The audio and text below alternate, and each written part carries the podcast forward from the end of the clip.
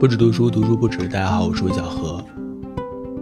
今天这期节目，我们来聊两本书，同一个作者的两本书：玛格丽特·阿特伍德的《使女的故事》和他时隔多年之后写的续集《证言》。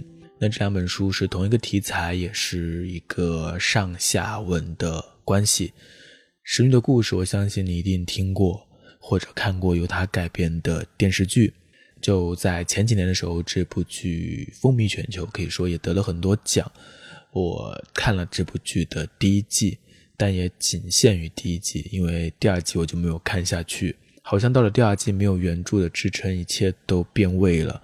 后来他好像还拍了好几季吧，我也没有继续看了。但是很奇怪，你在社交网络上，你在豆瓣上看，会发现第二季或者是后面几季评分反而还要比第一季高，就很奇怪。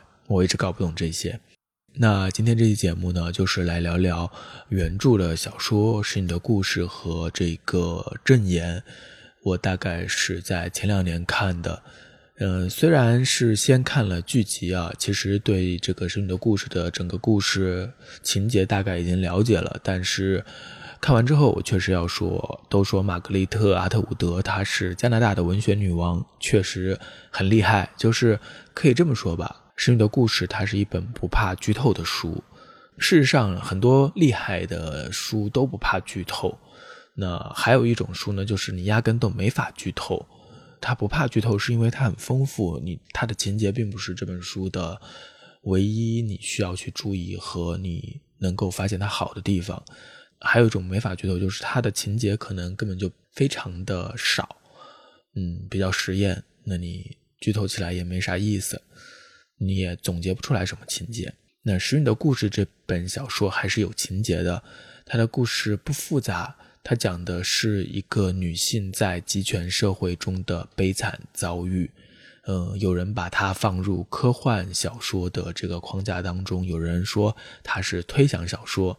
不管怎么定义吧，它讲的是一个发生在未来的事件。这个集权社会呢？名字叫做激烈国，它的前身就是美国。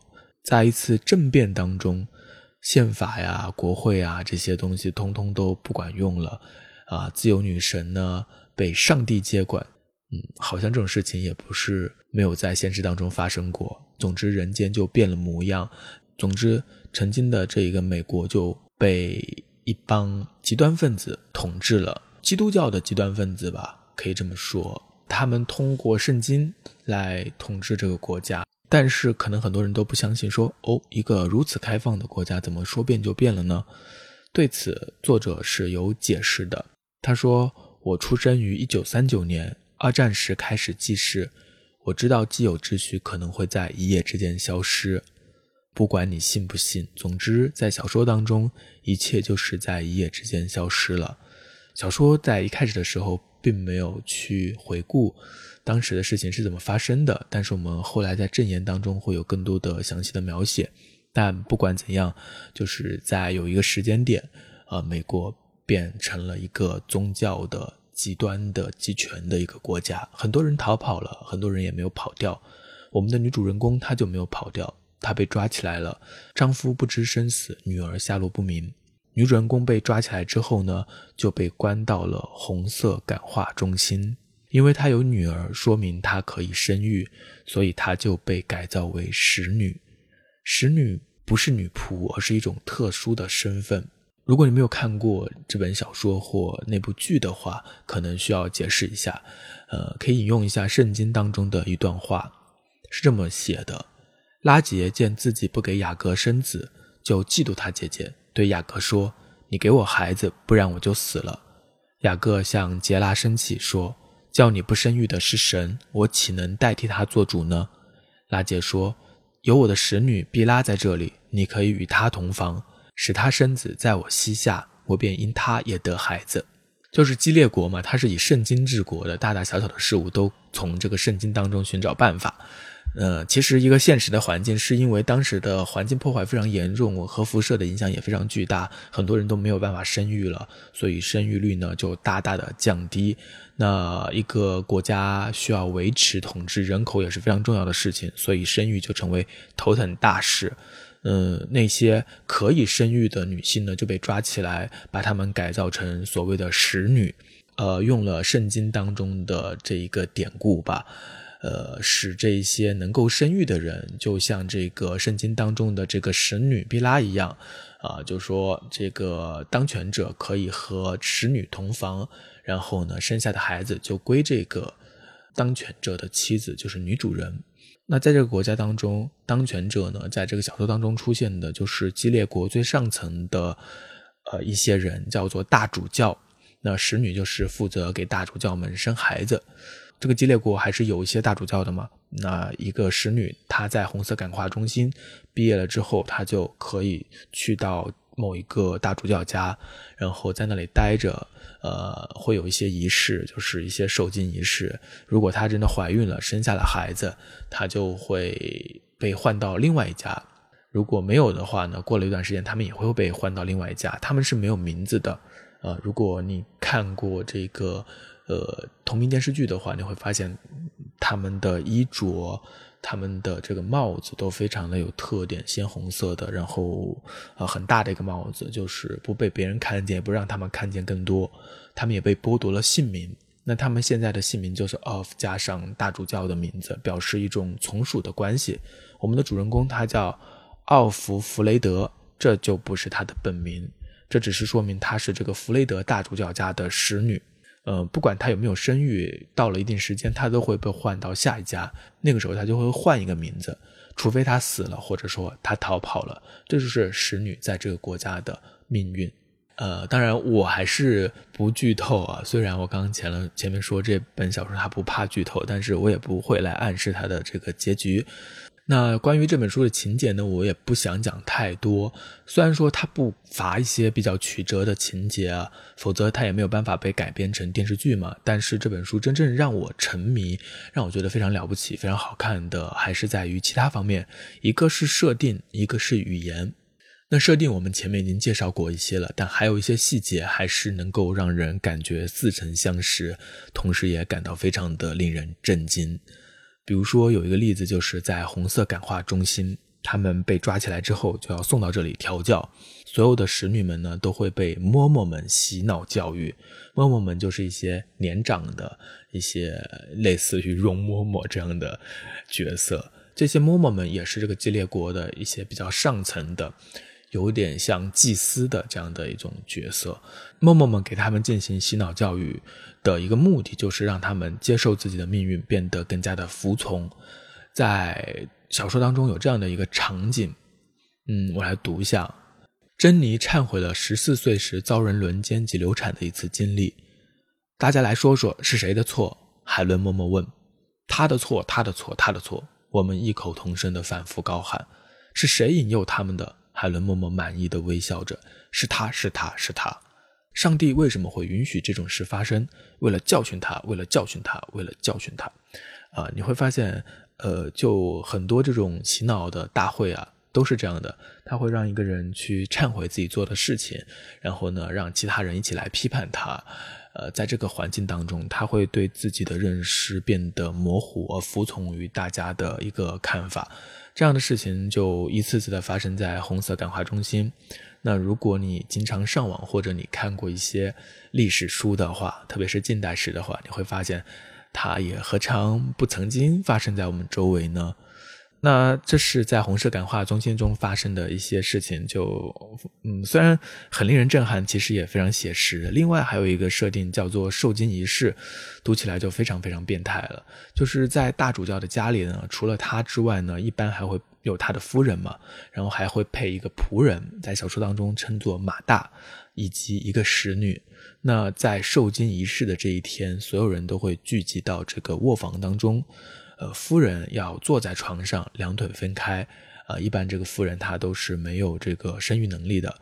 呃，使女呢就把头枕在夫人的身上，夫人牢牢地抓住使女的双手，然后等待大主教前来受精。整个过程就非常的诡异、生硬、每一个人都好像不舒服，你就发现，在那个昏暗的房间当中，一个人躺在另外一个女人的身上，然后一个男的过来，然后脱下裤子进行性事，同时呢，还有这个仆人啊，其他的人都站在这个房间的后面，好像一个宗教的仪式一样的。但是在这个不舒服的气氛当中呢，事情还是要进行到底，就是很诡异、很变态。那在这种不可思议的规则当中，其实我们看到的就是这种权力的渗透、权力的可怕，也看到了一个糟糕的制度可以糟糕到什么程度。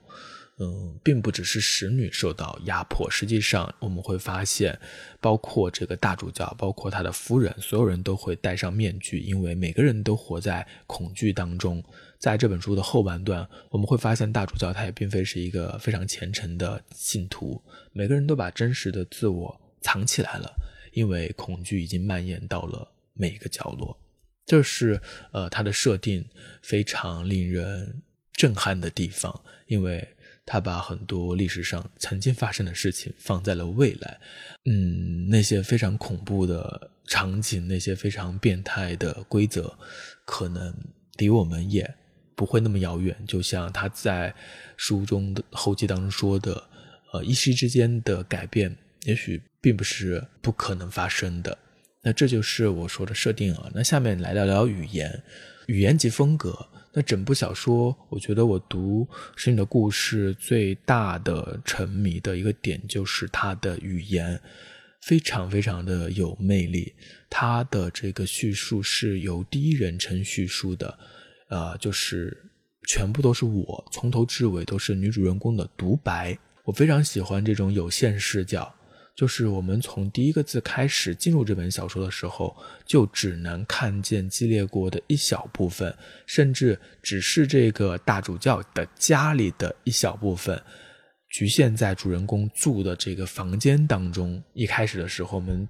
被牢牢地锁在这个房间里，我们跟随主人公的视角观察这个房间，观察他的一个搭档的使女，他们每天去买菜的时候会两个使女结伴，互相陪伴，更是互相监督。那然后慢慢的，我们会跟着他一起去买菜，了解这个购物的过程，了解这个生产的聚会，慢慢的发现大主教的秘密，他和大主教之间的危险的游戏。我们始终被限制在主人公的世界当中。我们不会看见嬷嬷们的生活，我们当然想要了解嬷嬷们他们的日常是怎样的，我们也了解，我们也想了解这个国家的政治制度它是怎样运转的，但是我们看不到，因为作者他不会让我们看到，他就是局限在牢牢的局限在这个女主人公的视角当中，所以我们也不会了解马大的想法，就是仆人们的想法，也不会了解夫人们的心情，视角越是局限，我们的感受好像也就越是真实。呃，我们被牢牢地束缚在了叙事当中，我们不会知道的比主人公更多，这一点就使得我们读起来的时候会非常非常的沉浸。呃，另外我还非常喜欢作者的语调，就是一种低低的、散漫的、充满雾气的口吻。我想正是因为这些属于诗的部分，让小说从情节当中完全的解放出来了。正是因为小说的语言和它的视角，所以呢，它是一本不怕剧透的书。因为我们在阅读的时候，并不只是在阅读情节，而是一个一个的字，一个一个的词语，它有魔力牵引着你读下去。因为我是先看了这个生的故事，然后。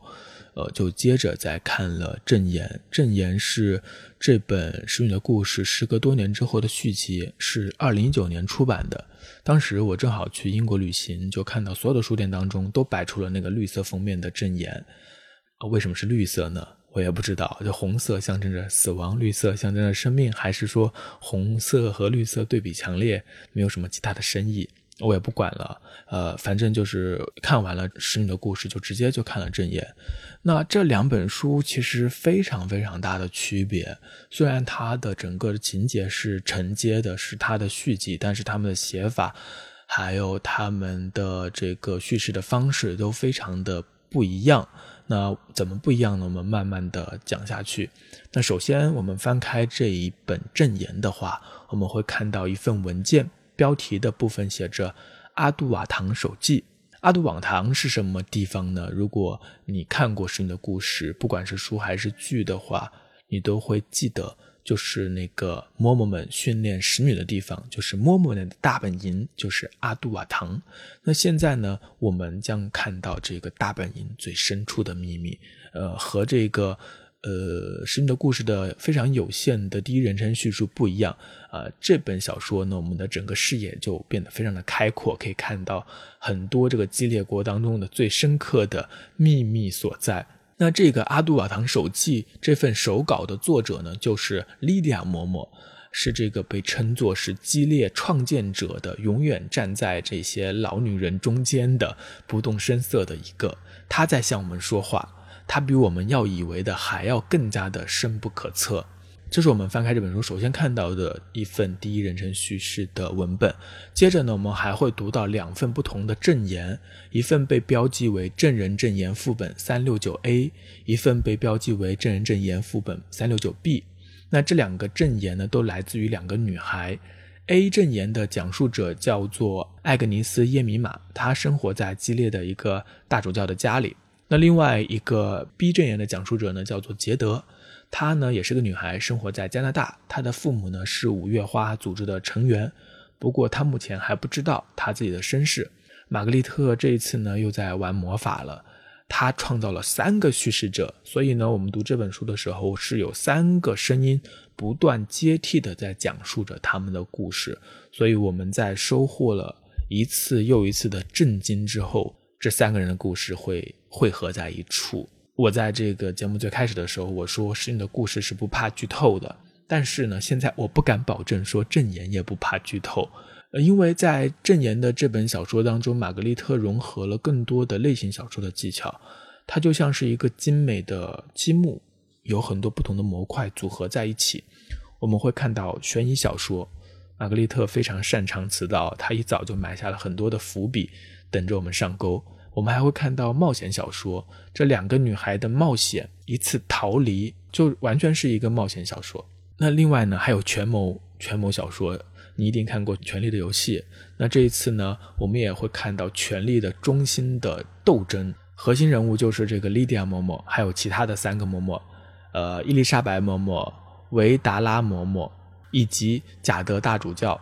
就是这本小说当中具有这个，呃，冒险故事，又有这个悬念，然后呢，还有权力争夺、政治斗争，所以呢，这个情节的部分是非常激烈的，所以我们看起来的时候很容易关注到情节。虽然他用了一些，呃，叙事的技巧，就是用三个第一人称的文本来交替叙事，但是他。的主要的看点好像还是在于情节，啊，这就和顺的故事很不一样。那在这个情节当中呢，最让人印象深刻的可能就是这个莉迪亚嬷嬷的故事。莉迪亚嬷嬷的故事当中有一段就是她的前身，她是怎么变成这个莉迪亚嬷嬷的？她在成为这个嬷嬷之前，她的人生是怎样的呢？那这个部分也同样是很令人震惊的。没有人一开始就是这个激烈国的默默的，在激烈国之前，他是一名法官，真的是没有想到。那政变之后呢，就像我们看到的那样，所有的女性都被冻结了财产，他和同事们就被抓了起来。那贾德大主教就是创建激烈的核心人员之一，他设想将女人交由女人管理。呃，为了维护家庭和谐，或者是促进生育等等的，然后呢，莉迪亚默默就被选中了，因为她曾经是法官嘛，她被关入了一个叫做感恩牢的地方，里面是无尽的黑暗和孤独，以及尊严的丧失，这也是后来所有的使女都经历过的。那莉迪亚默默呢，早就经历过了，甚至更加的可怕和残忍。她在手记当中写：“我在大学里接受的一切斯文精良的教育都没有用。”我得重新变为当年那个顽强的底层社会的小孩儿他爬出来了，他从那个黑暗的呃感恩牢当中爬出来了。他被这个基列国的统治者吸纳，成为就是管理人员，最后呢有场仪式，就很像很多黑帮啊吸纳成员的那种桥段。他收到一把枪，被要求打死另外一个无辜的女性之后呢，他就成为了激烈国的一员。和他在一起的还有另外的三个嬷嬷，他们建立法规，他们建立制服，他们去规定口号、圣歌，还有名号，就起了这个有一种宗教当中的宗教力量的一种感觉，成为了激烈国当中的一股新兴的力量。那随着这么多年的积累呢，这个阿杜瓦唐愈发的强大，因为他们掌管着使女嘛。使女呢，又会分散到所有的主教的家里面去。他们不能说他们，而应该说是莉迪亚嬷嬷，她知道所有激烈国当中的人的秘密，就好像《权力的游戏》当中的瓦里斯手中有许多小小鸟，呃，谁都不知道莉迪亚嬷嬷的心中在想什么。但是她是这个国家当中的至高的掌权者之一。虽然在小说当中，在故事当中，在激烈国当中，没有人知道她想什么，但是我知道。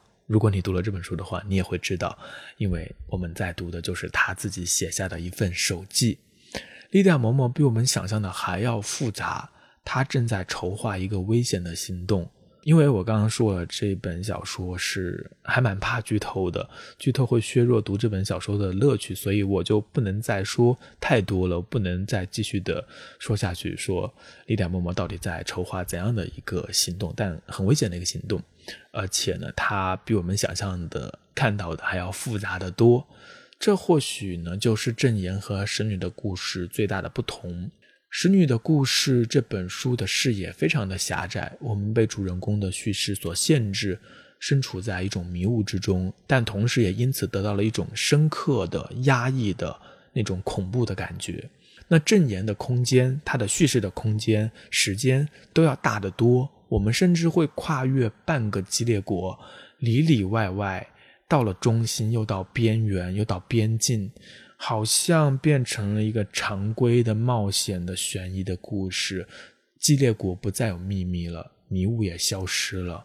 或许正是因为要解释清楚这个激烈国的里里外外，所以玛格丽特用了更多的人物、更多的视角、更多的情节模式，让这本小说运动起来。必须承认，读这本正言的爽感是大于使你的故事的，因为情路一直一路往前嘛。一个一个的惊人的秘密爆出来，一个接着一个。但是在读完之后，我会说，我还是更喜欢石女的故事，更喜欢那种沉浸感，那种散漫的语调，还有那种有限视角带来的恐怖和压抑。在那种沉默和缓慢之中，读者必须付出更多，嗯，因为你要更加的集中注意力，同时你也将收获更多。嗯，正言当然也很好看，甚至更加好看，因为一切都有迹可循，不像使女那么回味悠长。总之，这两本书你感兴趣的话，都可以去看一下。我觉得反正是比这个改编后的剧集后面几集要好看吧。呃，你可以看到在正言当中，作者去如何深化他的那个设定。好的，那这期节目呢，就简单的介绍分享一下我读使女的故事和正言的一个感受。呃，两本书我都还蛮推荐的，他们的侧重点和写法也都不一样，我在节目当中也都已经讲完了。那玛格丽特·阿特伍德的书呢，我也就读过这两本，其他书还没有读过。呃，如果大家看过他的书当中还有什么特别好看的，可以在评论区一起分享一下。我之后如果读了其他的书，也可以在节目当中继续和大家分享。那今天节目就到这里结束了，不止读书，读书不止。